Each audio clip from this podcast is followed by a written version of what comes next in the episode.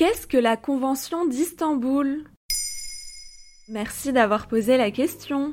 Les féminicides sont un véritable fléau mondial. En France, 146 femmes ont été tuées par leur conjoint ou ex-compagnon en 2019 selon des chiffres publiés par le ministère de l'Intérieur le 17 août 2020. Le collectif féminicide par compagnon ou ex en avait recensé 152. En 2020, il y aurait déjà eu 58 féminicides selon ce même collectif. La Convention d'Istanbul est un traité international du Conseil de l'Europe, signé le 11 mai 2011 à Istanbul, en Turquie, par 45 pays et entré en vigueur le 1er août 2014. La Convention d'Istanbul est le premier instrument juridique contraignant à l'échelle européenne pour lutter contre les violences faites aux femmes. Elle doit permettre la protection des victimes et la poursuite des coupables. Fin juillet 2020, la Turquie a annoncé son choix de se retirer de cette convention. C'était pourtant le premier pays à la ratifier le 14 mars 2012. Une annonce choquante qui intervient alors que le nombre de féminicides ne cesse d'augmenter en Turquie. Depuis le début de l'année 2020, au moins 239 femmes ont été assassinées. Selon l'association turque Nous stopperons les féminicides, 3100 féminicides ont eu lieu depuis 2010. Quelles sont les réactions en Turquie?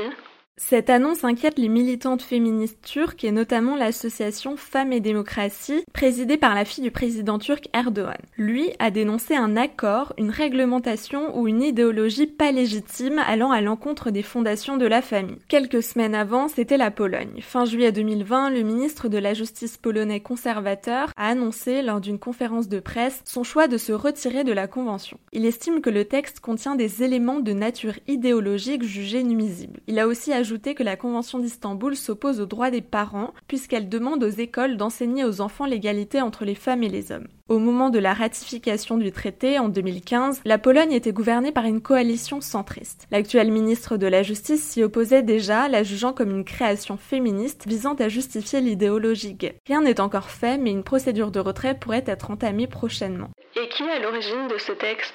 Tout commence fin 2008 avec la création d'un groupe d'experts pour préparer le futur projet de convention. Le groupe se nomme Comité ad hoc pour prévenir et combattre la violence à l'égard des femmes et la violence domestique. Le projet final de la convention est présenté fin 2010. Et c'est qu'en 2010 qu'un texte de ce type voit le jour?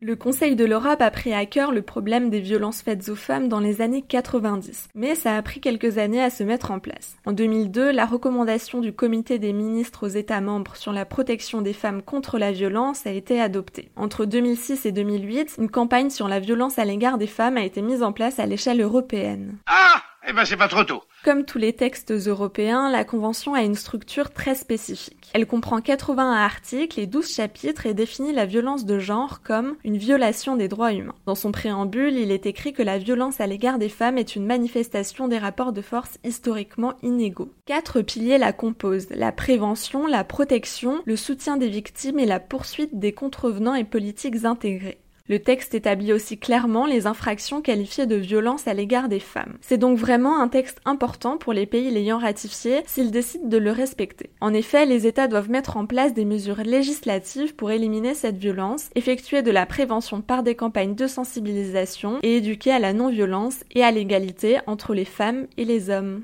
Voilà ce qu'est la Convention d'Istanbul. Maintenant, vous savez, en moins de 3 minutes, nous répondons à votre question. Que voulez-vous savoir? Posez votre question sur les plateformes audio et sur le compte Twitter de Bababam.